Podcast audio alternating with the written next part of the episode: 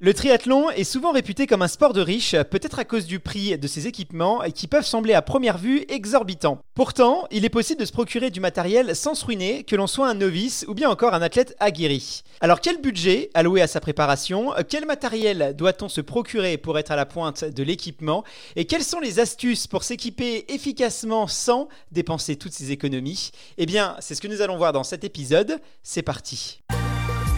Vous écoutez dans la tête d'un triathlète, le podcast qui vous aide à réaliser vos défis et vous motive tout au long de votre préparation. Hello à tous et bienvenue sur le podcast Dans la tête d'un triathlète, l'émission pour toutes celles et ceux qui souhaitent réaliser des défis hors normes. Je m'appelle Guillaume et je suis accompagné de Tristan, coach en triathlon et créateur de la chaîne Iron Human. Salut Tristan, comment ça va aujourd'hui?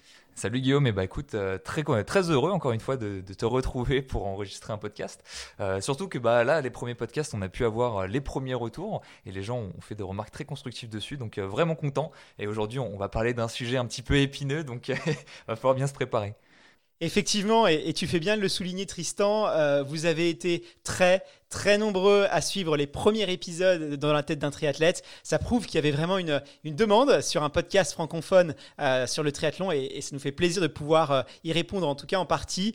Euh, pour celles et ceux qui nous écoutent depuis un iPhone, plus de 120 évaluations avec des petits mots. Donc ça, ça, voilà, ça nous fait très plaisir. Ça fait plaisir de savoir qu'on peut compter sur vous pour, le, pour le référencement et pour nous donner vos avis, pour qu'on puisse s'améliorer. pareil sur Instagram et sur Facebook, on a reçu beaucoup de, de petits mots pour celles et ceux qui nous suivent sur nos réseaux sociaux. Bref, ça fait vraiment plaisir de voir qu'il y a de l'engouement autour de ce projet, de voir qu'on est soutenu. Donc, euh, bah, merci infiniment. Sinon, Tristan, je te propose qu'on rentre dans le sujet d'aujourd'hui. Un sujet, j'ai envie de dire presque sensible, hein, qui va concerner euh, l'équipement et le prix des équipements, comment s'équiper euh, à bon prix? Euh, c'est un sujet sensible, je disais, parce que presque chaque triathlète a son avis hein, sur cette question. Est-ce que vraiment on peut s'équiper sans dépenser des 1000 et des 100 en triathlon? Parce que ce sport, un peu comme le golf ou, le, ou les sports mécaniques, hein, a cette réputation d'être un sport pour riches, entre guillemets. Et c'est vrai que quand on voit le prix euh, de certains vélos ou encore, je pense euh, euh, à des combinaisons trifonctions, eh bien on peut très vite prendre peur. Alors, je vais te poser ma première question. Est-ce qu'on peut pratiquer le tri même si on n'a pas la chance d'être rentier ou encore un chef d'entreprise d'une start-up cotée en bourse? Là, je pense qu'on va attaquer le stéréotype le plus présent dans le triathlon, le fait de dire que le triathlon est un sport cher. Donc, euh, c'est tellement ancré. On, va essayer d'y apporter quand même un petit peu de, un petit peu de nuance, un petit peu. Voilà, il y, a pas mal de choses à se dire. Je pense que les gens, quand ils passent au triathlon, ils se disent bon, il y a trois sports, c'est forcément trois fois plus cher que n'importe quelle pratique. Euh, je vais te dire à quel point est-ce que c'est vrai. J'ai fait un sondage pour savoir à quel montant est-ce que les gens estiment la pratique, enfin le coût du triathlon juste pour pratiquer, vraiment le, tout départ. Et les gens m'ont dit pour pratiquer, pour commencer à pratiquer, mais je parle même pas de performance ni rien, juste pour commencer à pratiquer, euh, ça coûte au minimum 1500 euros. Et là, Guillaume, là, Guillaume, je t'avoue que je suis tombé des nues. Je me suis dit, c'est pas possible d'en arriver là, quoi. Et il va falloir vraiment agir sur le sujet pour montrer aux gens que non, le triathlon pour débuter ne coûte pas si cher. Euh, donc, cet épisode, pour moi, il va avoir beaucoup de sens. Pour moi, il y a peut-être plusieurs raisons hein, à ça. Peut-être l'influence des réseaux sociaux, le fait qu'on met en avant beaucoup de produits, qu'on met beaucoup de produits chers en avant, alors que pour la grande majorité des gens, c'est des outils qui ne les intéresseront pas. Donc c'est de ça dont on va parler aujourd'hui, du, fait de choisir ses équipements en fonction de ses besoins, en fonction de ses objectifs. Et une fois qu'on a déterminé ça, eh bien, on va pouvoir prévoir les coûts. Voilà, c'est ça qui va être le plus intéressant. Bah, tu sais aussi, Tristan, euh, peut-être que euh, quand, quand, on pratique pas le triathlon, on, peut chercher aussi des barrières, on peut se chercher des freins, et on peut avoir tendance, peut-être, pour euh, justifier un non-passage à l'action, peut-être de s'imaginer que le, triathlon coûte très très cher et n'est pas accessible, alors que finalement, pour commencer hein, le triathlon, on a besoin de quoi? Allez, euh, un accès à une piscine, euh, le, généralement, chez, moi à Levallois, l'accès c'est 8 euros, une paire de chaussures pour faire du running et un, VTT, et ça y est, on peut déjà se dire, je prépare mon triathlon finalement. En tout cas, c'est sur le principe, c'est peut-être ça. Euh, déjà, déjà, tu as dit que l'accès à la piscine coûtait 8 euros. Tu viens de perdre 90% des Français avec cette phrase. À Levallois, à Levallois, la piscine, elle n'est pas donnée, hein, la piscine à Levallois. Mais les abonnements sont pas si chers que ça, surtout quand on est, on est, on est riverain. Euh, en tout cas, Tristan, je te propose qu'on euh, qu'on soit pragmatique. Est-ce qu'il est, possible, voilà, est-ce que toi, tu peux nous, nous, nous en parler, d'évaluer concrètement la réalité de combien coûte un équipement complet en triathlon? Car je dois t'avouer que j'ai quand même besoin, moi, d'organiser mes finances hein, et, peut-être aussi d'adapter ma liste au Père Noël en fonction. Donc, est-ce que tu peux voilà, nous rétablir un peu la vérité sur combien coûte le budget en évaluation d'un traitement? Tu vas voir, on va pouvoir aborder plusieurs catégories, plusieurs objectifs, euh, plusieurs priorités qui vont amener euh, à des prix de pratique différents. Ça va aller de quelques centaines d'euros à évidemment plusieurs milliers d'euros.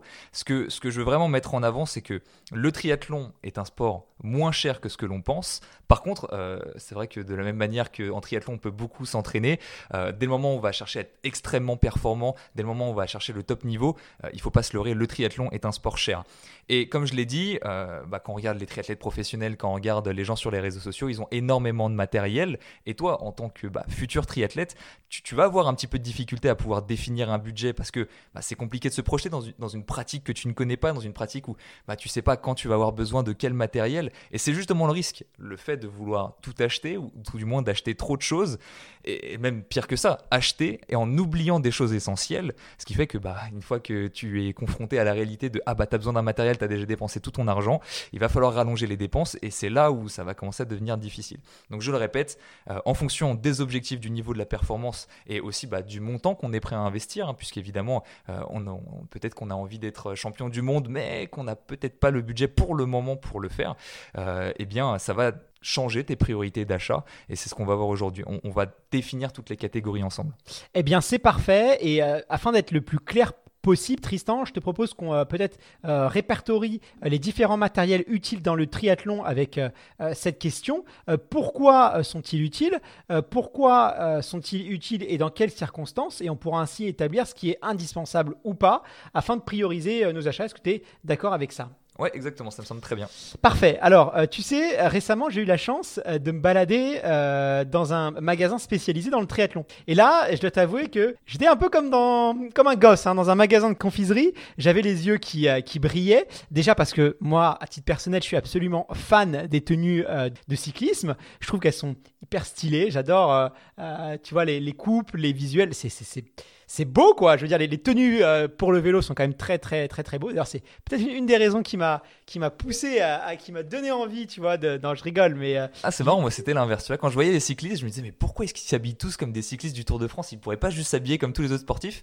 Et maintenant que je suis cycliste et que je m'habille exactement comme eux, je fais, ah bah non, en fait. Ah non, mais c'est, ça motive aussi d'avoir des beaux vêtements, tu vois, des fois quand on n'a pas envie. Donc, il faut, il faut utiliser ça.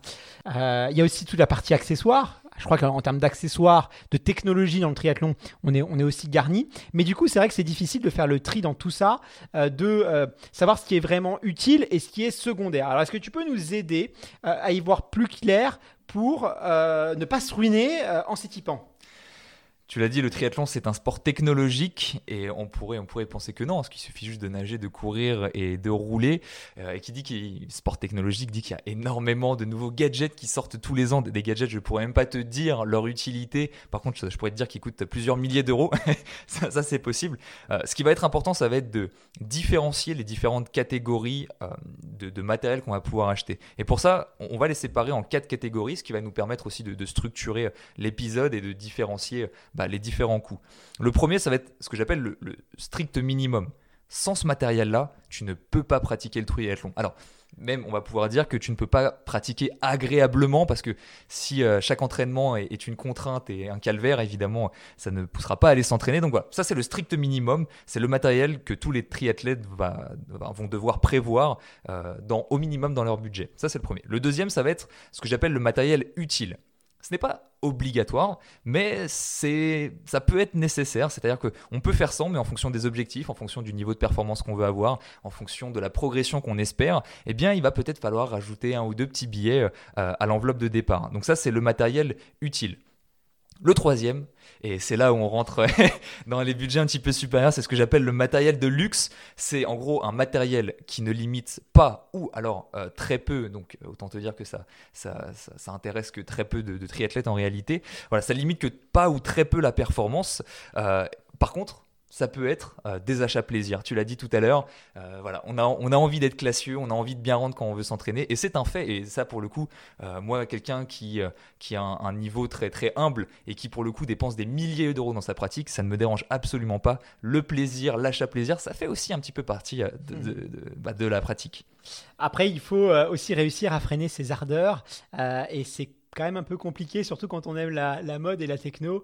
Mais bon, je pense qu'on va, on va être raisonnable. En tout cas, c'est je te propose qu'on catégorise en, trois parties, c'est une bonne chose. Comme ça, nos auditeurs, s'ils sont débutants, eh bien, ils vont pouvoir euh, avoir une idée de ce qui est essentiel dans cette pratique-là. Et peut-être les auditeurs qui sont plus experts vont avoir des idées de matériel ou des conseils sur des équipements qui peuvent être utiles dans un second temps avec un certain niveau de pratique. Donc, tant mieux, tout le monde trouvera son compte dans cet épisode et c'est très très bien. Alors, je te propose qu'on commence par l'essentiel, euh, le strict minimum. Moi, je suis en plein dedans. Je t'avoue, pour l'instant, j'ai mon vélo et j'ai euh, une tenue que j'ai achetée euh, en, solde dans un, dans un magasin. Je vais devoir peut-être un petit peu enrichir ma, mon équipement. Donc du coup, en termes d'essentiel, du strict minimum, on a besoin de quoi en essentiel quand on veut préparer un triathlon? Déjà, tu soulèves le fait que là, euh, la, période où on enregistre le podcast, c'est bientôt les soldes. Donc là, tous ceux qui, euh, qui veulent réduire leur enveloppe budgétaire, c'est peut-être le moment. Euh, on va commencer par le textile, puisqu'en fait, c'est le truc fondamental. On va pas courir tout nu, on va pas nager non plus nu. les piscines ne l'autoriseraient pas. Ça peut paraître bête, mais c'est une dépense qui qui est non négligeable. Alors, qu'est-ce qu'on peut avoir? En natation, on va avoir le maillot de bain, on va voir le bonnet. En course à pied, on va voir bah, un shirt, un t-shirt. Euh, en vélo, on va voir le cuissard, le maillot à la limite. Euh, et puis, si on est assidu toute l'année, euh, forcément, quand, si on s'entraîne et qu'il fait froid, bah, en hiver, il va falloir racheter des vêtements, des vêtements un peu plus chauds, des vêtements un peu plus longs. Et si on s'entraîne beaucoup, bah, de la même manière, on va devoir multiplier le nombre de tenues bah, pour s'entraîner toujours dans, des habits propres. Donc tout ça, ça a un coût, ça a un coût, et ce que j'ai envie de dire déjà, on n'est peut-être pas obligé de tout acheter d'un coup. Ça, c'est une première chose. Si, on englobe tout et que là, je te devais te dire, ok, bah, si tu devais prendre les affaires d'été, les affaires d'hiver, et puis que tu devais t'entraîner trois fois par semaine, forcément, l'enveloppe serait énorme. Le fait est que bah, l'hiver, on n'y est pas encore. Peut-être que pour l'instant, tu t'entraînes que euh, une, deux ou trois fois à vélo. Je ne sais pas à toi de me dire. Donc, tu n'es pas obligé d'acheter toutes les tenues. Et personnellement, c'est ce que je recommande. Euh, quand on débute, on a un niveau d'entraînement et un volume d'entraînement souvent inférieur à ce qu'on va avoir dans 1, 2, 3, 4, 5 ans en fonction bah, de l'évolution qu'on a. Euh, donc, forcément, à partir de 10 ans, tu peux pas comparer l'enveloppe budgétaire que t'as coûté le triathlon par rapport à celle pour débuter. Et là, je parle bien bah, du, strict minimum. Donc, c'est qu'est-ce qui nous permet d'avoir accès? Je vais, te prendre, un exemple personnel pour que les gens puissent se rendre compte quand j'ai commencé le vélo, par exemple, je n'ai pas investi dans un maillot cycliste. Je n'en sentais pas le besoin, j'avais juste besoin de prendre mes clés sur moi. Bon, j'avais un endroit pour les mettre sur mon vélo. Euh, ce qui fait que, bah, déjà, ça, euh, quand tu t'entraînes deux, trois fois à vélo par semaine, ça a réduit déjà un tout petit peu les coûts. Et il n'y a que après un an où je me suis dit, enfin, peut-être pas six mois quand même, il n'y a que après six mois que je me suis dit, bon, allez, quand même un petit maillot cycliste, ça sera plus simple avec les petites poches, je vais pouvoir mettre mon téléphone, je vais pouvoir mettre euh, ce qu'il faut dedans. Mais voilà, le fait de pouvoir euh, répartir dans l'année et euh, dans, les mois ces achats, ça fait partie aussi d'un euh, point clé. Après, sur le tissu, là je parle bien du, textile de base, hein, évidemment, tu vas pouvoir avoir des textiles de plus en plus techniques, tu vas pouvoir avoir des, tissus bah, de marques prestigieuses qui, vont pouvoir être chers, mais ils ne sont pas obligatoires. Le textile de base marche très très bien si on veut juste s'entraîner. On voit très bien l'image de, Rocky Balboa là dans son sweatshirt qu'il a trouvé au fond de son armoire, et ça l'empêche pas de courir, et eh bien pour nous c'est exactement la même chose. Ah, c'est vrai que Rocky, il avait la classe quand même avec son suite à capuche euh, en montant les marches de Philadelphie. Mais euh, plus généralement, hein, si on remonte effectivement 15, 20, 30 ans en arrière, euh, les athlètes, ils couraient avec des t-shirts en coton, tout ce qu'il y a de plus basique. et là, à cette époque, il n'y avait pas de, tissu Colmax, Lycra ou encore Gore-Tex. Et pourtant, les performances, elles étaient très honorables et même certaines meilleures que, que des performances d'aujourd'hui. Donc, comme quoi, la technologie et le matériel, ça fait, c'est loin de faire tout dans le sport. mais sinon, si on, laisse un petit peu de côté le textile et qu'on s'intéresse au vélo, parce que c'est quand même le vélo euh, quelque chose d'assez important et stratégique dans le triathlon, comment est-ce qu'on doit s'y prendre? Parce que, euh, je le disais tout à l'heure, hein, mais euh, c'est vrai que s'entraîner au triathlon avec un, v, un VTT, c'est pas forcément ce qu'il y a de plus, pratique. Alors, il y en a peut-être qui utilisent des vélos de, ville. Je sais que sur l'hippodrome de Longchamp, on voit même des fois des vélibles pour les, plus téméraires, comme quoi on voit, quand même pas mal de choses. Qu'est-ce que tu peux nous en dire sur la partie vélo? Bah, t'as raison. Après le, textile, on, va s'adresser maintenant au vélo, bah, puisque le triathlon sans vélo, euh, c'est compliqué. Mais encore une fois, euh, personnellement, mon vélo, je l'ai acheté par exemple que 6 mois après avoir voulu commencer le triathlon. Ce qui veut dire que cette dépense qui est importante, parce qu'on va pas se mentir, c'est quand même ton matériel le plus cher, euh, tu peux quand même aussi, pas l'acheter forcément tout de suite, mais un petit peu après. Le vélo, là, ça va être euh, le point clé. C'est vraiment ce qui peut avoir une amplitude de budget le plus grand. Et quand je dis le plus grand, là, on va pouvoir avoir des vélos à quelques centaines d'euros, comme on va pouvoir avoir des vélos à plus de 10 000 euros. Et tu imagines bien qu'un vélo à 10 000 euros, euh, il y a beaucoup de gens qui n'en ont pas besoin. Ou alors, euh, juste pour le plaisir, hein, ça, ça peut être possible. Si on a envie de juste pratiquer le triathlon, on peut commencer vraiment avec un vélo bas de gamme. Quand je dis bas de gamme, euh, ça peut être par exemple les premiers prix neufs qu'on peut trouver dans une certaine enseigne française à partir de 300 euros pour des vélos de route, à partir de 200 euros pour des VTT. Euh, voilà, ça c'est ça c'est les premiers prix. Une possibilité aussi, ça serait d'acheter un vélo d'occasion. Toi, il me semble que tu as acheté ton vélo d'occasion et là, on peut faire aussi des bonnes, des bonnes occasions. Ce qu'il faut se dire, c'est que le corps, tant qu'il est dans la même position, quand il est monté sur un vélo, que tu sois sur un Vélib, que tu sois sur un vélo à 300 euros, que tu sois sur un vélo euh, à 10 000, il va pas faire la différence. Ok, la performance en soi, elle va être modifiée, mais si la performance ne ne, t'intéresse pas, eh bien, ce qui compte, c'est juste que tu progresses en tant qu'athlète. Et si tu as un vélo à 300 euros, eh bien, dis-toi juste que bah, tu progresses, tes qualités physiques progressent, et le jour où tu auras entre les cuisses eh bien, un vélo à plusieurs milliers, eh bien là, peut-être que ça va pouvoir mettre en avant euh, toutes les qualités physiques que tu as, mais en attendant, ça ne freine en rien ta progression, euh, ça freine juste bah, le chrono à la limite que tu peux avoir en compétition, mais quand on débute le triathlon, c'est peut-être, j'ai envie de te dire, le, moindre de tes soucis. Après, au-delà du prix, on peut aussi parler du type de vélo. Là, j'ai parlé du vélo de route, mais évidemment, ça peut être la même chose avec le VTT. À savoir qu'en triathlon, euh, il y a des courses spécifiques. Hein. Bah, je pense principalement au circuit Xterra, qui est un circuit euh, plus nature. Donc, c'est-à-dire que le vélo, ça va être du VTT, ça veut dire que la course à pied, ça va être du trail.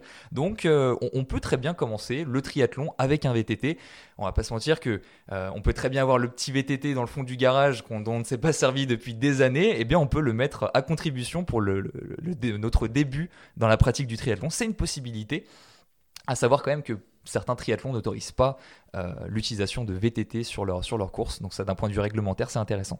D'accord. Donc du coup, euh, pour cette première partie où on s'intéresse vraiment aux indispensables pour commencer, pour débuter en, triathlon, tu nous as conseillé hein, de ne pas se ruiner euh, sur la partie textile. Ça sert à rien.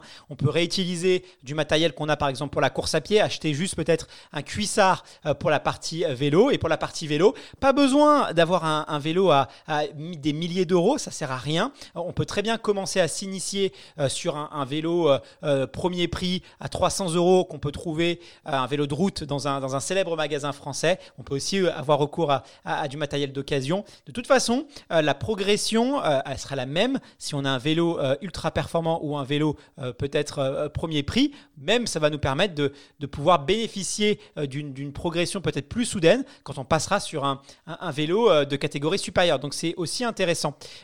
Et si on s'intéresse maintenant aux chaussures, parce que dans le triathlon, les chaussures, c'est pas seulement une affaire de course à pied. Je crois que tu as des chaussures spécifiques même pour le vélo. Alors les chaussures en course à pied, évidemment, oui, c'est bah, c'est indispensable, à moins que tu aies envie de courir pieds nus ou en tongs. Euh, il va falloir investir un tout petit peu et c'est, bah, en tant que coureur, tu le sais, c'est le budget le, plus important. Euh, surtout, surtout pour toi qui cours quand même relativement beaucoup. Ah, on en consomme hein, des chaussures, c'est vrai que euh, s'il faut les changer tous les 2-3 mois, ça, ça, fait un budget à la fin de l'année. Hein. Ouais, après, comme, comme je, comme je l'ai dit au tout début, toi tu cours, bah, enfin tu courais en tout cas pour ta préparation marathon plus de 100 km par semaine. Pour des gens qui courent 20, 30 km, ce qui représente quand même beaucoup de gens, rassurez-vous, vous ferez pas une paire de chaussures tous les 2-3 mois. Ça encore, ça peut être une image euh, qu'on peut avoir en, regardant des coureurs de bon niveau, en regardant des coureurs professionnels. Mais euh, le fait est qu'ils courent quand même énormément plus que nous. Donc ça, déjà, il faut l'avoir en tête. Après, euh, il y a des gammes de prix différentes hein, pour les chaussures de course à pied. Il y en a des plus ou moins chères, il y en a des plus ou moins efficaces. et puis, le problème, c'est que quand on débute, alors on pourrait se dire ah j'ai pas forcément besoin de, chaussures très très chères je débute je vais prendre les premiers prix Là aussi, c'est pas non plus idéal. Il vaut mieux directement investir dans des chaussures quand même de bonne qualité. Pas forcément, surtout en ce moment, on a des chaussures à 270 euros. C'est pas ce que je suis en train de dire. Mais acheter euh, les premières chaussures à 15 euros, euh, dites-vous qu'en tant qu'amateur, vous êtes quand même fragile. Donc là, on, on va pas non plus lésiner sur les dépenses sur, ce, sur cette partie-là. Personnellement, les chaussures que j'achète, tu vas pouvoir nous dire après, surtout quand il y a des soldes, en réalité, euh, dans des grandes enseignes, euh, des chaussures qui sont très très bien, euh, elles coûtent quoi 70, 80 euros, quelque chose comme ça? C'est clair. Moi, à titre perso, les chaussures que j'utilise, tu sais, il y a en plus la mode a cet effet positif parce que toutes les saisons, euh, tu as des changements de collection, des changements de coloris, et tu as aussi des modèles euh, qui vont jusqu'à modèle 35, 36, 37, 38. On comprendra la marque. Exactement. et, euh, et l'avantage, c'est que bah, le modèle d'avant, va baisser de manière drastique. Et pendant, euh, moi je fais un exemple, mes chaussures qui coûtent 120 euros en temps normal, je peux les avoir à plus que moitié prix si je les achète dans le bon créneau juste avant la semaine de sortie d'avant le nouveau modèle. Donc moi j'ai pris cette habitude-là. Je sais que la marque, bah, une semaine avant les nouveaux modèles, lance une promotion sur, son site internet. Et ben j'en achète 2-3 paires.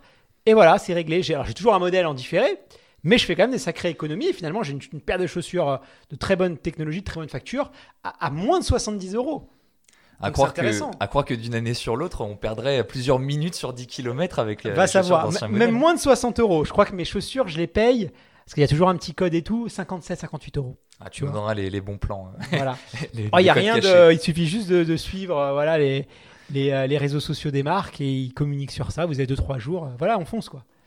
Donc ça c'est pour les chaussures en course à pied et on a aussi les chaussures à vélo.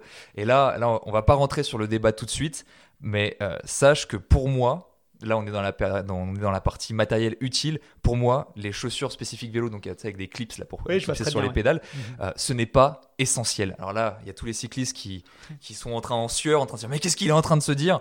Euh, Je répète, pour moi ce n'est pas essentiel, donc on ne va pas en parler dans cette partie. Bon, ça me rassure parce que récemment, j'ai posté une photo euh, sur les réseaux sociaux euh, de mon vélo euh, où j'étais tout fier dessus et j'ai reçu, alors je sais pas, 50, 60 messages de personnes qui me disent Mais t'as pas les chaussures mécaniques? Alors bon, je rappelle que je suis dyspraxique, que j'ai encore des soucis d'équilibre et que bah voilà, j'aimerais déjà être bien à l'aise sur mon vélo avant de mettre des chaussures euh, parce que mécaniques, parce que ça peut aussi euh, être source de stress quand on débute. Donc je voulais pas m'imposer ça, donc euh, je l'assume complètement. Mais j'ai bien vu qu'il y avait une relation particulière avec avec ces chaussures. Un amour particulier. Un amour particulier. Il y a des gens qui mettent beaucoup d'intérêt à ces chaussures mécaniques. Donc, euh, bon, tu vas, tu vas nous en dire plus tout à l'heure, mais euh, je, je, je, je, sais pas, c'est peut-être, peut-être freudien, c'est peut-être. Ouais, on peut creuser, on peut. Il y a peut-être quelque chose dans l'histoire de leur petite enfance qui, mais c'est va s'expliquer. C'est ça qui est intéressant. C'est pour ça que c'est intéressant de parler de matériel, c'est parce qu'il y a tellement de choses que les gens achètent, tellement de choses, et après forcément ils disent bah oui c'est cher, ça m'a coûté 1500 balles, mais en fait t'avais pas besoin d'acheter tout ça, tout du moins pas tout de suite. Bon, euh, est-ce a, qu'on a fait le tour de, de, tous les, les équipements essentiels? en triathlon? Alors Essentiel, hein, je parle bien. Ouais, alors non, il nous reste quand même quelques petits accessoires essentiels.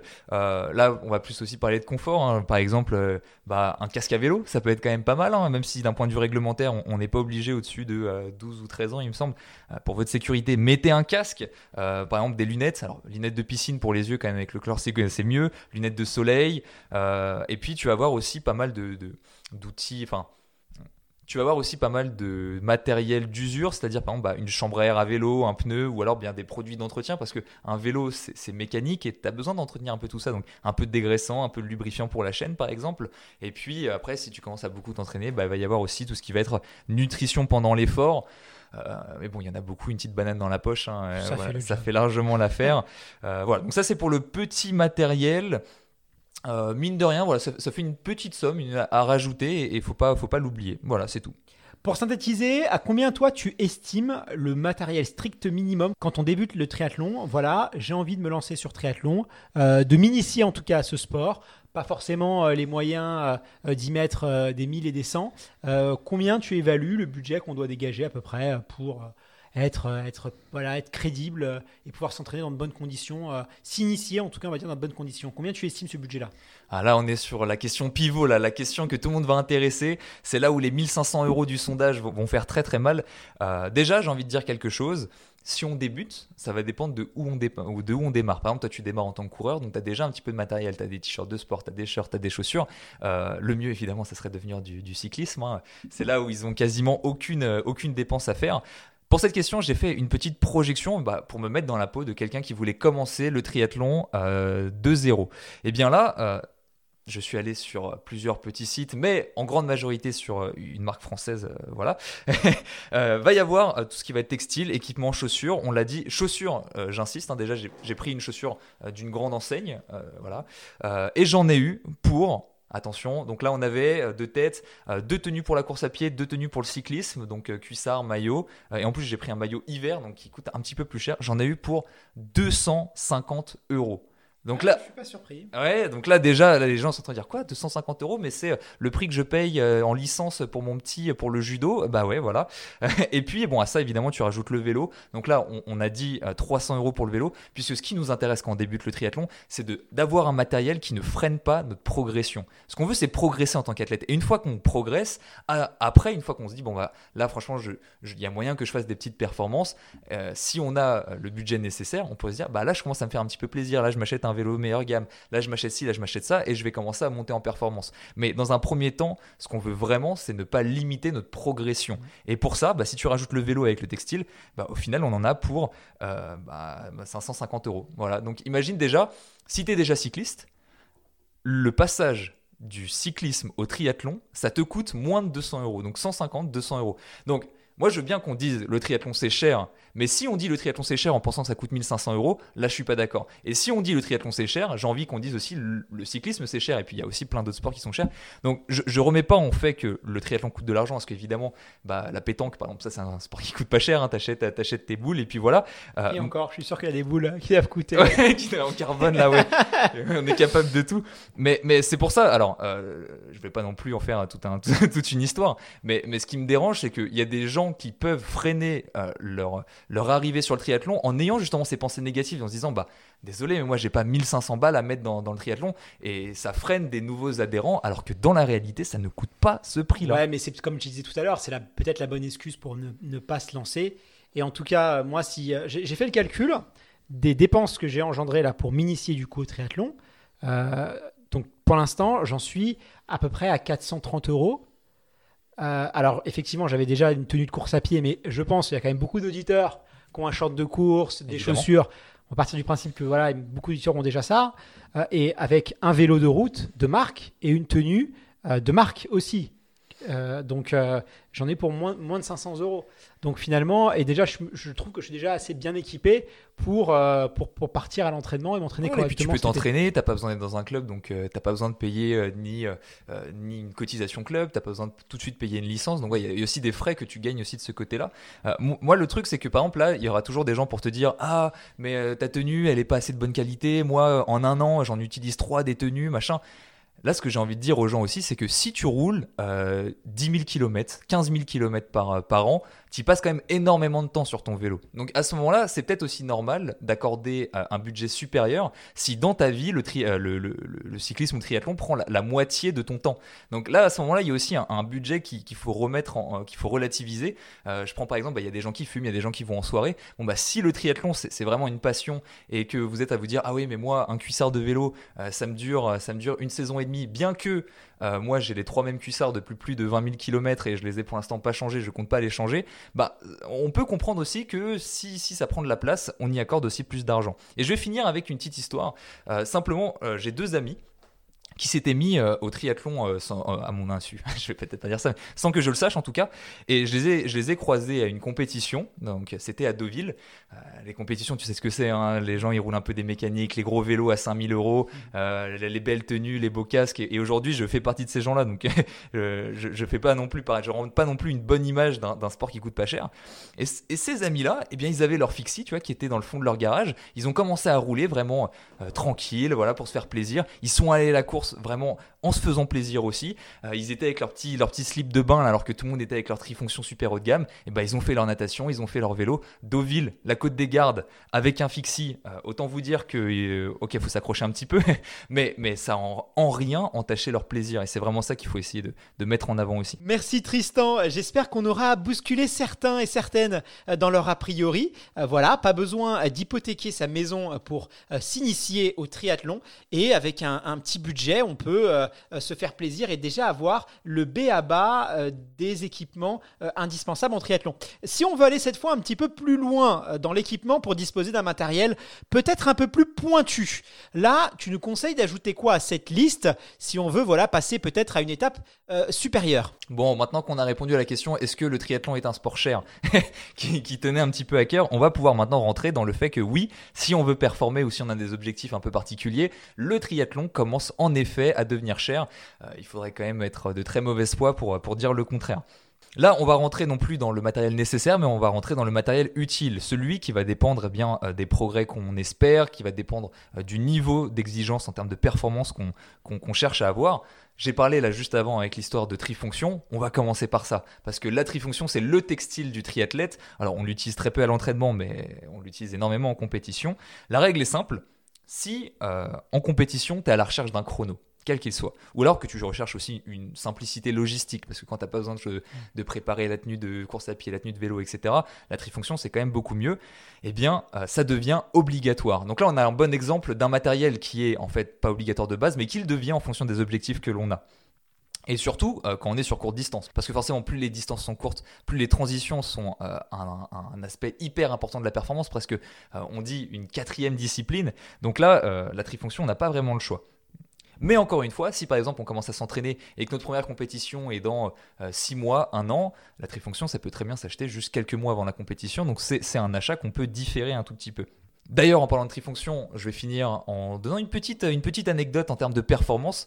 Euh, j'ai vu euh, le, créateur de Drag to Zero. Drag to Zero, c'est une marque qui permet d'optimiser euh, sa performance à vélo en jouant énormément sur l'aérodynamisme. Et j'ai vu que, alors sur une performance à 40 km/h, donc évidemment beaucoup de triathlètes n'atteindront peut-être pas ces vitesses-là, mais le fait d'avoir aujourd'hui, c'est les trifonctions, le textile est plus aérodynamique que la peau. Donc le fait d'avoir une trifonction avec des manches longues, puisque la surface des épaules en fait, euh, offre énormément de résistance à l'air et c'est un moment clé. Donc le fait d'avoir une trifonction avec les manches longues permettrait à cette vitesse-là d'économiser à peu près 20 watts, ce qui est énorme, qu'on ne se demande pas. Mais euh, ce mec-là est un, est un spécialiste, donc euh, je, vous invite à regarder un petit peu son travail. C'est aussi un marchand Non, parce que du coup, ils ne vendent pas, ils, ils vendent ah, pas de trifonction, hein. ils, vendent juste le fait que si tu dois acheter une trifonction et que tu cherches la performance, achète-en une avec des manches longues. Oui, tu fais bien de le préciser parce qu'il pourrait très bien dire Ah, ça tombe bien, j'ai une trifonction. Oui, oui, on les connaît. Et celle-là, non pas 20 watts, mais en plus 25 watts. non, si vous prenez l'option. Alors, c'est vrai que la combinaison trifonction, ça, c'est clair que ça représente un coût. Euh, je t'avoue que je suis en plein dedans et euh, actuellement, justement, je recherche la, combinaison parfaite. Et c'est pas facile hein, parce qu'elles doivent, euh, elles sont pour la plupart hyper belles et performantes et que bah, du coup, j'ai peut-être envie de toutes les acheter. C'est le plus dur, c'est de faire son choix. Est-ce que tu vois un autre équipement qui est euh, euh, utile. En tout cas, perçu comme étant utile. Ah bah là, on va retourner sur le débat dont on a parlé tout à l'heure. On va parler euh, des pédales automatiques et donc des chaussures adaptées à ces pédales-là parce que, bah évidemment, on, l'a pas dit tout à l'heure, mais il faut acheter les chaussures, il faut acheter les cales sous les chaussures et il faut acheter les pédales qui vont avec. donc là, minimum, on parle déjà de 100, 200 euros en plus dans l'enveloppe minimum hein. et puis en plus les chaussures après on peut aller dans le matériel de luxe euh, de la même manière que euh, en course à pied on commence à mettre du carbone dans les semelles. Crois-moi qu'à vélo le carbone dans les semelles ça existe depuis un, petit bout de temps. Pour revenir sur euh, ce débat là des, pédales automatiques personnellement je me suis jamais posé la question. C'est à dire que j'ai acheté un vélo et je me suis fait très largement influencer par tous mes amis cyclistes qui m'ont dit t'achètes un vélo de route c'est pédales automatiques c'est chaussures avec des cales en dessous. Donc moi je me suis jamais posé cette question et j'ai jamais vraiment eu le recul. Voilà je les ai achetés j'ai eu cette chance là cependant j'ai fait un peu mes mes petites, euh, mes petites recherches. Euh, et on se rend compte qu'on entend parler de efficacité de pédalage, de coup de pédale, de traction, etc. Et dans les faits, en tout cas euh, dans les limites de protocole qu'on a, hein, évidemment les sciences n'ont pas tout le temps raison, mais il n'y a pas tant de différence que ça. Alors il y a énormément de différences, énormément, sur les sprints. Par contre, à des vitesses inférieures, on se rend compte qu'il n'y a vraiment pas tant de différence. Alors, ça veut dire que de là, on a créé tout un système où on se dit, franchement, ça permet d'être hyper efficace, ça permet d'économiser, mais alors une énergie monstre, alors que dans les faits, jusqu'à aujourd'hui, ça n'a pas été prouvé. Donc, ce que j'ai envie de dire, c'est que biomécaniquement, évidemment, il y a un avantage à avoir ce matériel-là. Évidemment, le fait de pouvoir forcer que sur un tiers du mouvement à peu près avec des pédales plates, donc ce que, ce que tu as actuellement, évidemment, ça a un impact sur la performance. Et quand tu cherches la performance, c'est-à-dire que quand tu cherches à à gagner le petit pourcentage quand tu as une course de 180 km qui est hyper longue et évidemment 1% euh, sur 180 km bah en fait ça fait une énorme différence.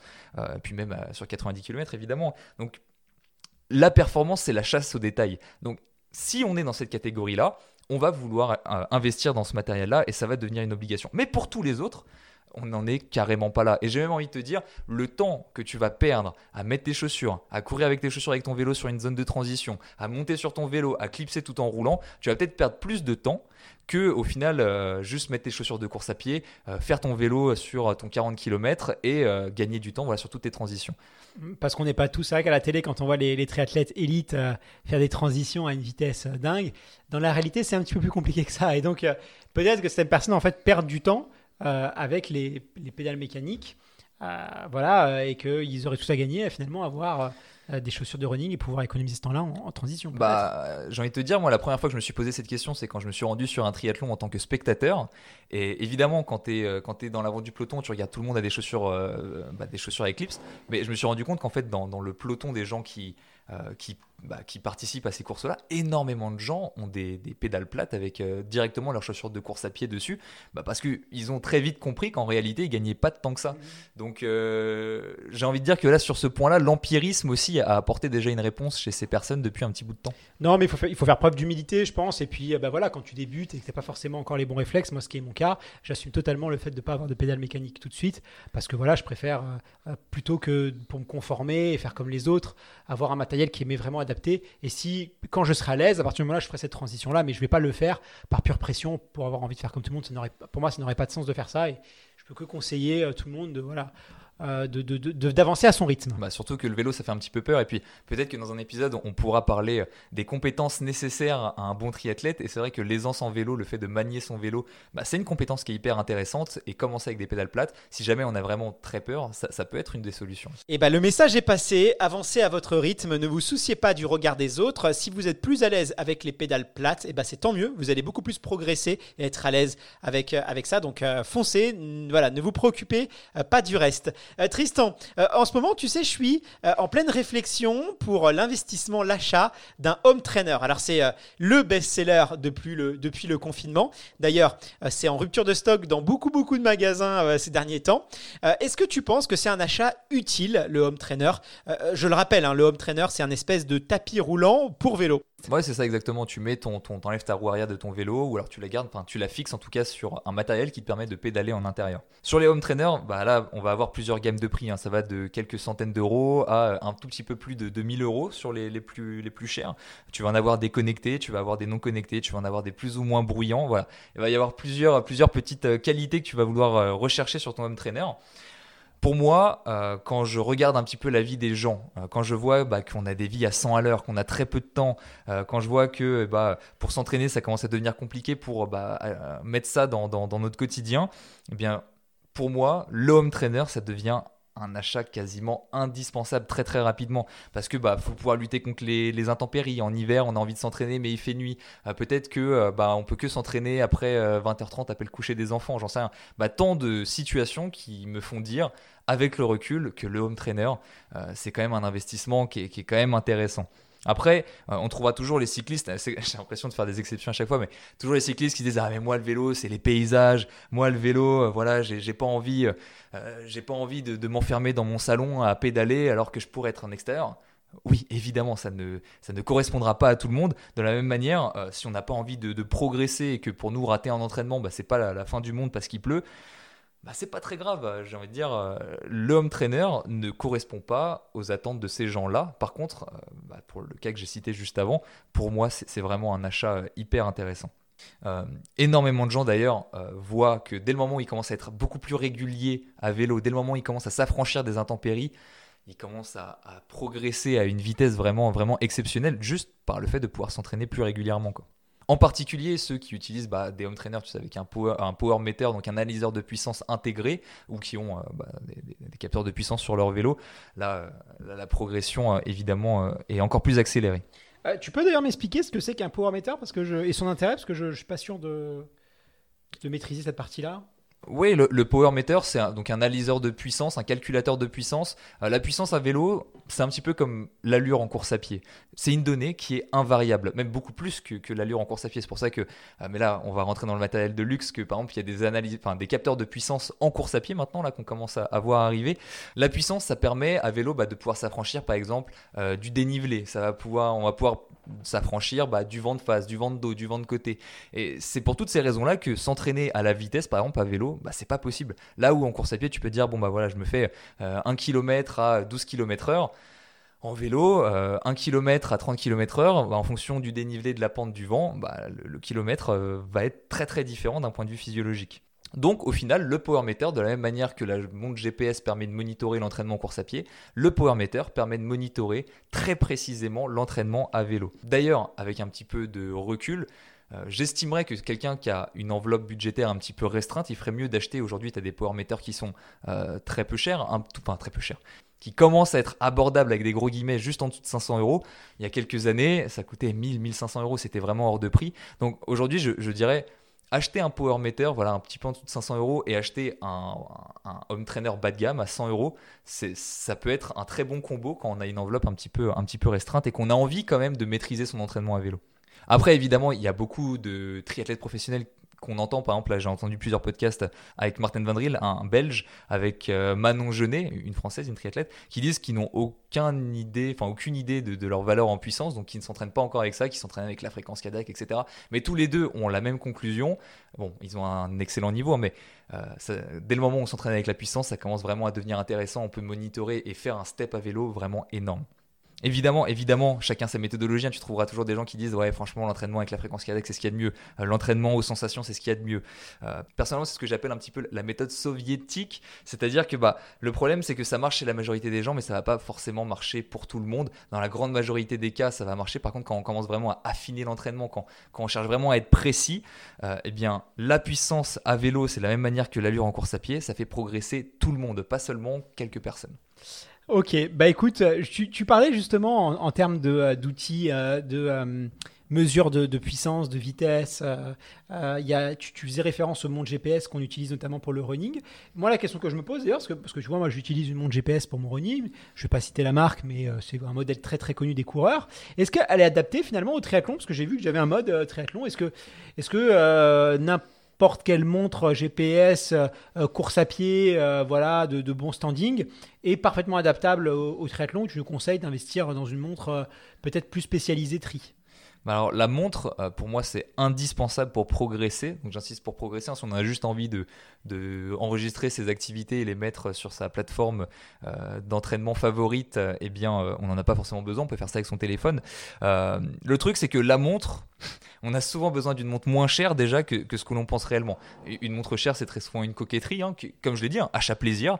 On a le droit, ça fait partie du, matériel de luxe. Franchement, euh, je ne jetterai jamais la pierre pour ça. Par contre, euh, voilà, il, faut l'accepter et il y a beaucoup de fonctionnalités que les montres très bas de gamme ont déjà. Par exemple, j'imagine que sur ta montre, bah, tu as un cardio-fréquence mètre euh, poignet. J'ai envie de te dire, bon, est-ce qu'il n'est pas forcément toujours très précis? Il y a des gens qui ont, une ceinture. Bah, imagine-toi, je viens de te dire, la vitesse à vélo, bon, bah, à part pour enregistrer son activité, pour maîtriser l'entraînement, tu n'en as pas forcément trop besoin. Donc déjà, euh, ta montre a sûrement une activité vélo, mais ce qui va t'intéresser, c'est soit pouvoir avoir une donnée de puissance, soit avoir une donnée de fréquence cardiaque, donc ce que peut te donner ta montre. Euh, en natation, quoi qu'il arrive, aujourd'hui, les montres en natation qui arrivent à donner euh, les longueurs précises, bon, personnellement, ma montre ne le fait pas. C'est-à-dire que je fais 3000 mètres, elle me dit Ah, c'est bien, t'en as nagé 700, moi, félicitations. Évidemment, ça ne m'empêche pas de m'entraîner, mais si je te dis ça, c'est simplement parce que là, il y a très récemment sur les réseaux sociaux, j'ai posté une photo de ma montre qui est une montre qui quand même coûte quelques centaines d'euros, donc c'est pas non plus un premier prix. Euh, et, j'ai reçu des messages en mode Oh, mais en fait, t'as la même montre que moi, et je pensais que pour pouvoir progresser, j'avais besoin d'une montre beaucoup plus chère. Mais si tu, si tu en as une à ce prix-là, euh, je, vois que la performance est possible. Et là, je me suis dit Mais les, les, les gens, c'est triste, entre guillemets, qui s'imaginent avoir besoin de dépenser des centaines et des centaines d'euros dans un matériel qui n'est pas forcément nécessaire. Donc là, la montre est hyper importante, le GPS en course à pied, hyper importante pour avoir sa fréquence cardiaque ou bah, la puissance si on fait partie des chanceux à vélo et en natation. Euh, là pour le coup, bah, tu peux prendre tes chronos simplement euh, et c'est largement suffisant. À la limite, euh, si tu n'as pas d'activité, bah, tu comptes tes nombres de bras avec la tête. Ça peut, ça peut largement suffire. Euh, Tristan, il y a aussi un accessoire qui, selon moi, hein, est vraiment caractéristique du triathlon. C'est même presque un symbole parce que beaucoup de triathlètes euh, se reconnaissent, euh, tu vois, se saluent entre eux parce que justement ils ont cet accessoire-là. Et cet accessoire, c'est le prolongateur. Alors, il serait censé hein, nous permettre d'être plus aérodynamique et d'avoir une meilleure pénétration dans l'air et ainsi obtenir un gain de vitesse. Pourtant, j'ai l'impression que, mis à part les triathlètes, il y a très peu de cyclistes qui l'utilisent. Euh, d'ailleurs, on voit rarement euh, euh, sur des courses, comme par exemple le, Tour de France, des cyclistes avec des prolongateurs. Alors, est-ce que si finalement il y a quasiment que les triathlètes qui utilisent, est-ce que c'est vraiment si indispensable que ça? Bah, pour revenir sur le Tour de France, ils n'ont pas de prolongateur parce que c'est interdit. voilà, donc déjà ça, quand c'est dit, quand tu regardes par exemple les étapes de contre-la-montre, bah, ils sont tous sur des vélos de chrono qui ont des prolongateurs intégrés directement sur le vélo. Parce que oui, le prolongateur, Là, on va pas se mentir que pour la performance, c'est quand même un outil hyper intéressant. Donc le prolongateur, euh, qu'est-ce que c'est? Parce que je suis pas sûr que, les gens le savent. C'est un adaptateur euh, que tu vas rajouter sur ton vélo, là, sur ton, sur ton cintre, euh, pour te permettre d'avoir une position plus aérodynamique.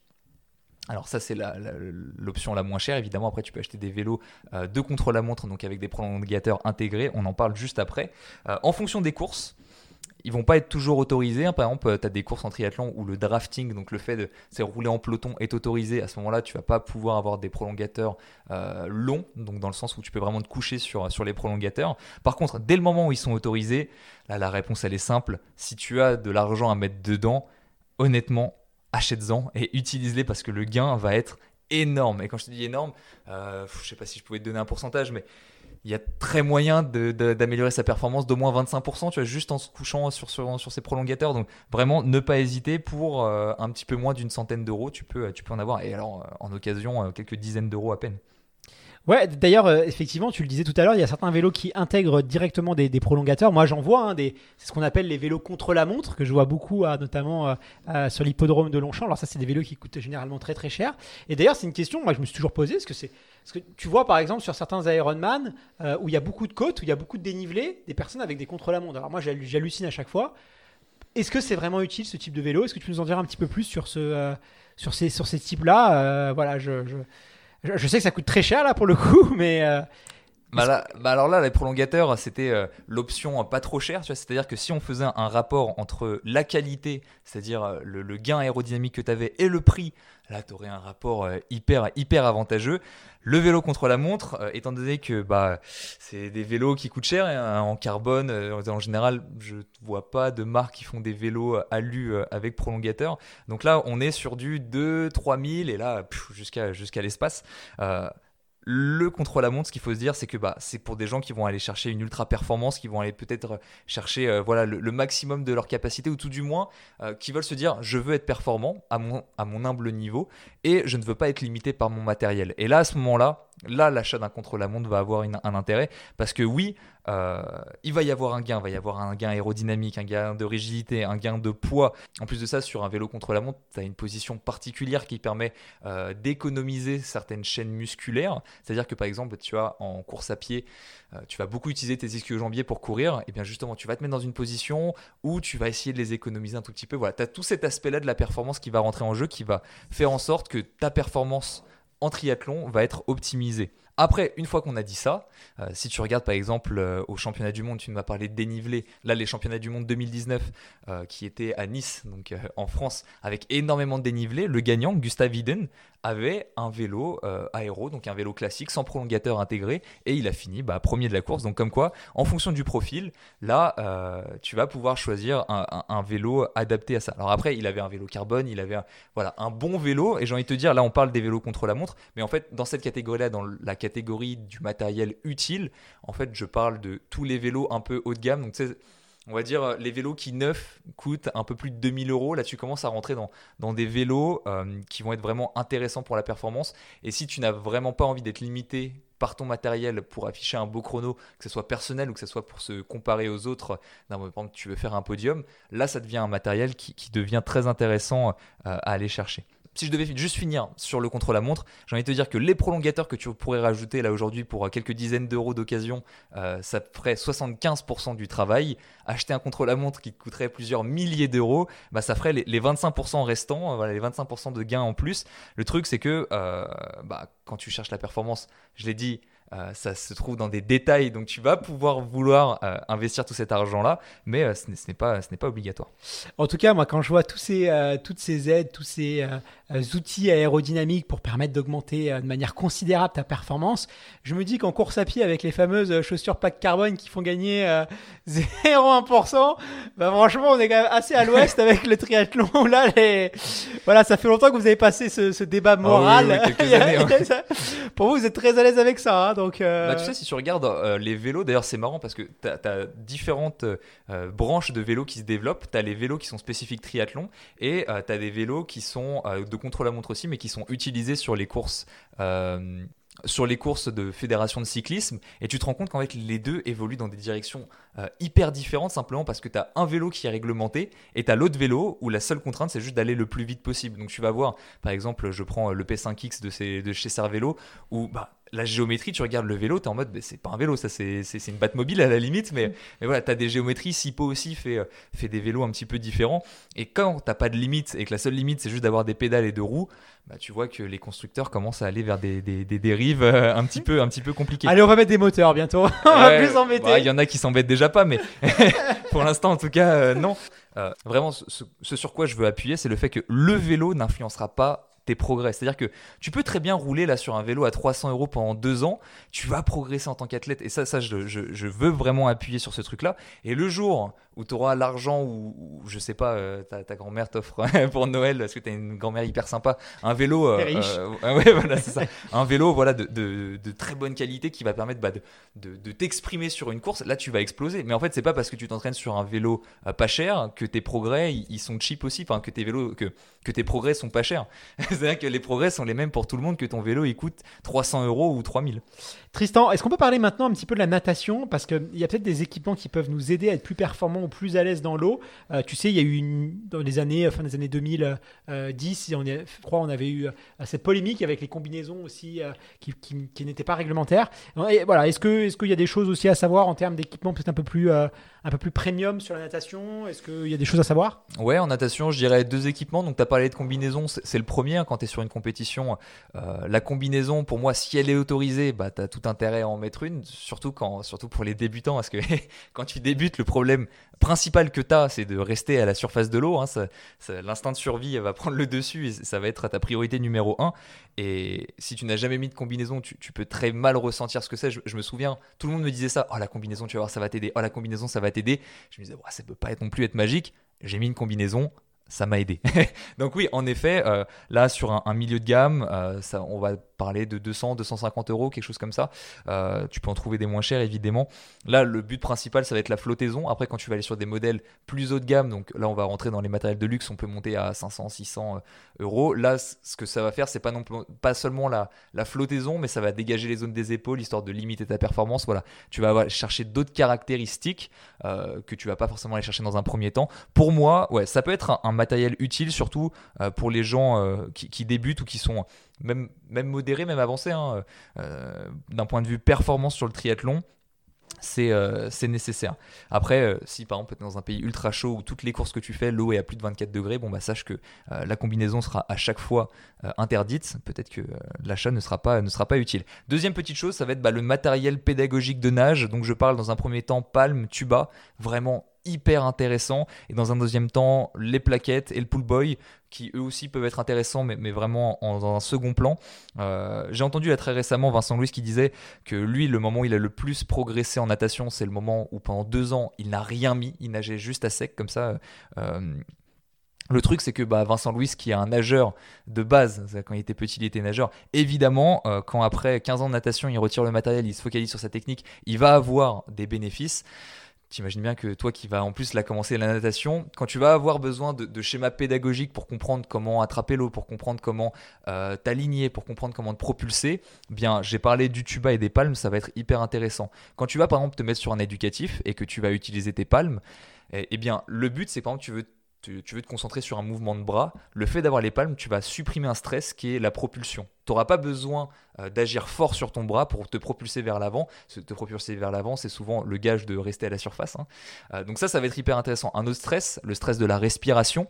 Donc le fait de mettre un tuba, si tu as envie de te concentrer sur un mouvement de jambe ou un mouvement de bras et que tu n'as pas envie de bah, respirer sur le côté toutes les, toutes les 5 secondes, mettre un tuba, ça retire un stress. Et d'un point de vue pédagogique, c'est hyper intéressant quand, évidemment, c'est utilisé de la bonne manière. D'accord. Est-ce qu'il y a euh, d'autres euh, choses à ajouter sur notre liste de matos euh, utiles là, j'ai envie de te dire que d'un point de vue vraiment matériel, on a, on a quand même bien fait le tour. Je vais quand même en rajouter, je vais quand même en rajouter un qui n'en est pas vraiment un, c'est le réglage du vélo. Donc le réglage du vélo, en général, quand on achète un neuf euh, il est fait d'office, hein, c'est-à-dire qu'on fait une, analyse euh, statique. Bon, c'est pas forcément optimal, mais ça permet de mettre le vélo dans, des bonnes conditions euh, de base. Quand tu l'achètes d'occasion, évidemment, tu, n'as pas cette chance. mais dans un premier temps, ça va éviter les blessures. Avoir une bonne position sur le vélo, c'est hyper important en fonction bah, du projet que tu as avec ton vélo, la performance, le plaisir, ne pas te blesser. Tu, vas pouvoir optimiser ta position parce que bah, les blessures, on va pas se mentir, hein, chez le sportif, et ça c'est pareil pour tous les sports, la blessure c'est vraiment le fléau qu'il faut essayer d'éviter. Et une mauvaise position sur le vélo, bah, euh, ça peut arriver. Euh, là, il y a quelques années, tu vois, c'est marrant parce que j'avais la selle trop haute, par exemple, sur mon vélo, et je me suis pas blessé à vélo. Par contre, en course à pied, euh, ça a commencé à me faire un, syndrome de l'essuie-glace, et je comprenais pas. J'étais hyper progressif en course à pied, il y avait rien qui déconnait. J'ai arrêté la course à pied quelques semaines, j'ai repris, rien n'avait changé. Bah, simplement, en modifiant la posture sur mon vélo, ça a réglé le problème en course à pied. Donc, tu vois, il peut même y avoir des interférences. Hein, c'est le, fait de faire plusieurs sports, il peut y avoir des problèmes comme ça. Donc voilà, pour moi, un matériel qui est utile, que tout le monde devrait avoir au moins pour limiter les blessures et au mieux pour améliorer la performance, c'est euh, une analyse posturale sur son vélo. Ok, bon Tristan, j'ai quand même l'impression que là, avec cette liste euh, de produits euh, optionnels, bon, l'addition elle commence à, monter légèrement. Et justement, en parlant d'addition salée, si on veut aller rêver un peu et s'imaginer avec un matos de pro, quels conseils tu peux nous donner pour vraiment se faire plaisir si un jour on gagne le loto Qu'est-ce qu'on doit investir dans quoi Allez, si on regarde pas du tout la dépense et qu'on veut se faire un petit kiff. Bah ouais, là, on va commencer à rentrer dans, le rêve. Quand tu, parles des outils qui vont arriver à des triathlètes, tu vas voir leurs petits yeux qui vont commencer à briller. Mais ce qu'il faut, ce qu'il faut souvenir, c'est voilà. Là, on est dans des choses qui sont plus du tout, euh, bah, plus du tout nécessaires. Hein. Ça, on a quitté ça depuis quelques dizaines de minutes déjà. On va vraiment rentrer euh, dans, euh, dans des choses que très peu de gens ont besoin. Par contre, que beaucoup de gens en veulent et ont envie. Et ça, je peux le comprendre. moi, le premier. On va commencer bah, par le textile. On en a parlé au tout début de vidéo parce que bah, le textile, on est obligé d'avoir un minimum pour pouvoir s'entraîner. Mais évidemment, euh, quand tu commences à avoir un petit peu d'argent et que tu commences bah, à t'investir dans le triathlon et que tu comprends que tu as envie d'y passer du temps, que tu as envie de mettre ça dans tes priorités, évidemment, euh, tu vas vouloir eh aller chercher du, matériel de plus en plus performant. D'ailleurs, il y a quelques petits textiles, c'est vrai que j'en ai pas parlé dans le matériel utile, mais euh, j'aurais pu limite le mettre là, c'est-à-dire du, textile qui commence à être un peu plus aérodynamique, un peu plus léger en course à pied par exemple, si je te prenais euh, l'exemple de Cameron Ruerf, alors ça doit pas te dire grand chose, c'est le recordman euh, du parcours vélo à Kona, donc Kona qui est les championnats du monde sur circuit Ironman, bah, cette personne-là, il dit simplement que si on lui donnait une enveloppe euh, pour, s'équiper, l'une des choses dans laquelle il investirait le plus, bien avant les roues ou ce que tu veux, ça serait sa tenue. Parce que d'un point de vue aérodynamique, la résistance à l'air quand tu avances à vélo, 80% vient, vient du corps et 20% vient du vélo. Donc si tu améliores l'aérodynamisme de ton corps euh, dans l'espace, eh bien euh, tu vas commencer à pouvoir améliorer très significativement ta performance. Donc évidemment, tu as des textiles qui sont très techniques à prix modéré, à ce que je pourrais mettre dans la catégorie utile. Et après, là, tu en as plusieurs centaines d'euros. Euh, tu as parlé tout à l'heure des, chaussures là, avec plaque carbone euh, qui commencent à coûter un peu plus de 200 euros. Bah, tu vois, ça, ça serait du luxe par exemple. Bah, c'est pareil pour le textile. D'ailleurs, je parle de plaques carbone, comme je te l'ai dit tout à l'heure, les chaussures à vélo, même chose. Hein, les plaques carbone sur les semelles de, vélo, ça existe depuis euh, déjà des générations. Et ça aussi, bah, pour moi, ça fait partie des, des, du matériel bas de luxe, hein, très simplement. C'est-à-dire que tu vas gagner quelques petits grammes sur tes chaussures.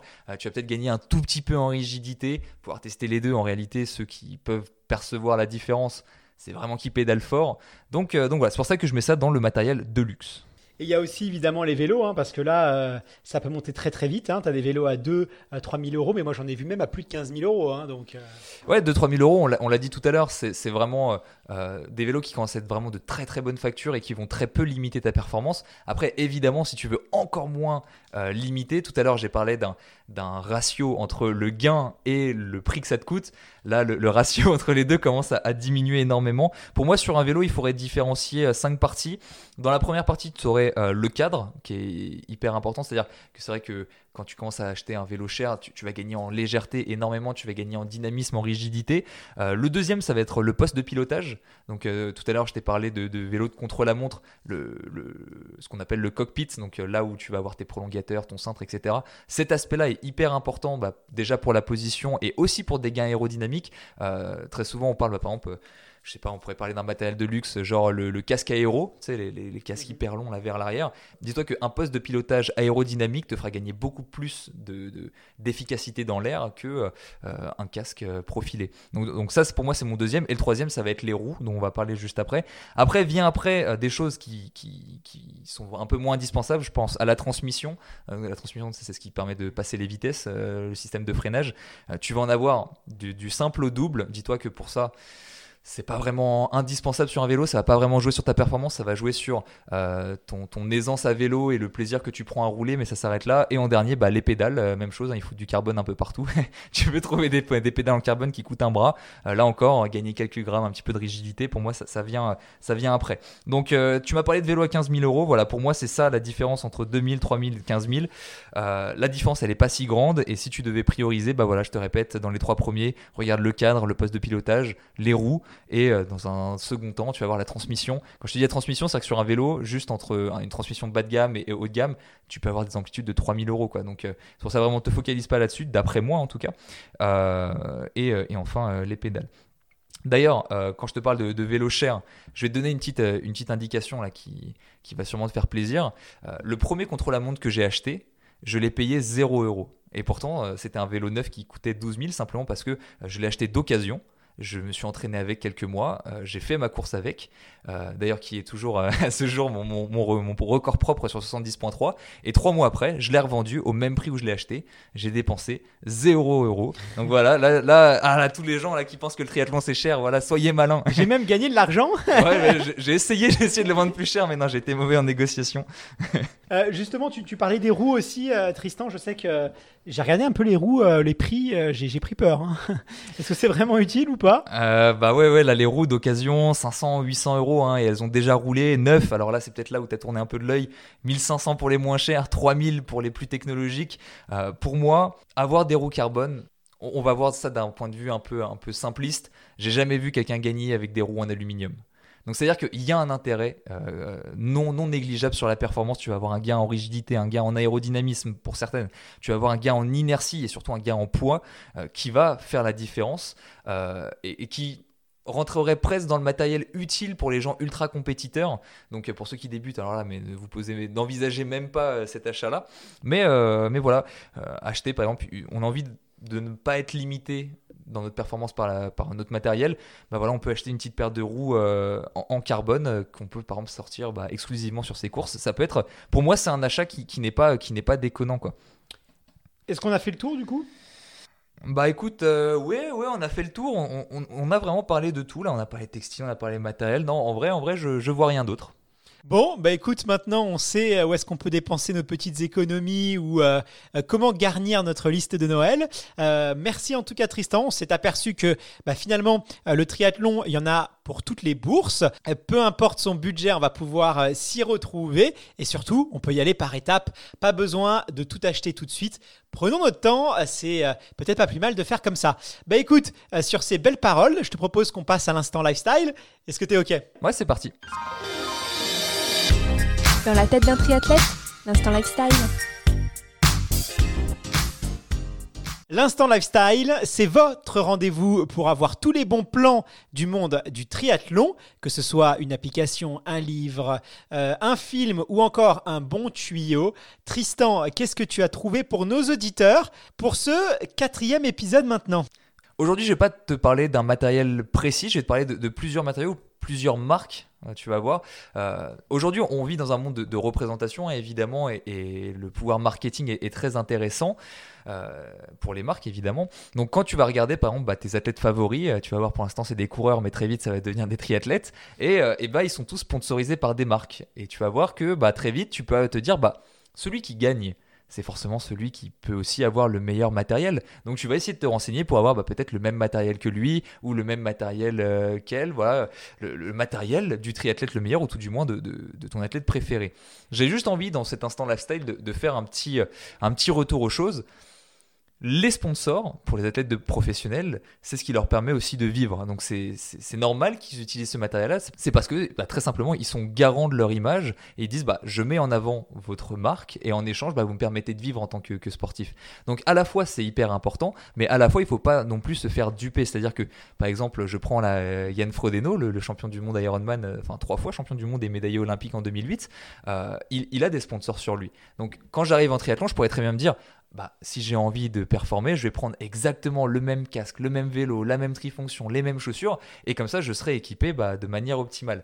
C'est pas tout à fait comme ça qu'il faudrait, qu'il faudrait, euh, qu'il faudrait penser, et c'est pour ça que je veux juste faire un, point dans cet instant lifestyle pour le rappeler, très simplement. Après, euh, ce qu'il faut aussi se dire, c'est que ces marques-là, si elles n'existaient pas, bah, le monde professionnel du triathlon vivrait extrêmement mal. Donc on peut aussi très bien dire, ah bah cette marque, elle sponsorise mon athlète préféré. Et eh bien à ce moment-là, euh, il y a aussi euh, un, pas un remerciement, mais c'est-à-dire que je sais qu'elle ne limite pas la performance puisque mon, mon athlète favori est performant. Et juste pour bah, remercier aussi, ça peut faire partie. Bah, je peux penser bah, voilà, à acheter, acheter cette marque-là. il faudrait plus être dans cette, aussi, cette dynamique-là plus que plus qu'autre chose. Ouais, je comprends parfaitement ce que tu veux dire. C'est vrai que des fois, on peut avoir euh, euh, voilà, cette, ce côté un petit peu irrationnel de choisir les équipements, pas forcément pour, pour les bonnes raisons. Et, et peut-être avoir, avec un effet halo, projeté des compétences qui ne sont pas forcément, pas forcément légitimes. C'est ça.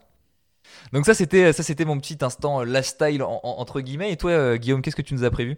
Bah écoute moi je vais parler d'un site internet qu'on alors quand, quand j'ai voulu m'équiper euh, je pense comme peut-être beaucoup de triathlètes, euh, jeunes triathlètes, euh, la question du vélo s'est quand même assez rapidement posée. En plus, j'avais très à cœur d'avoir un beau vélo de route.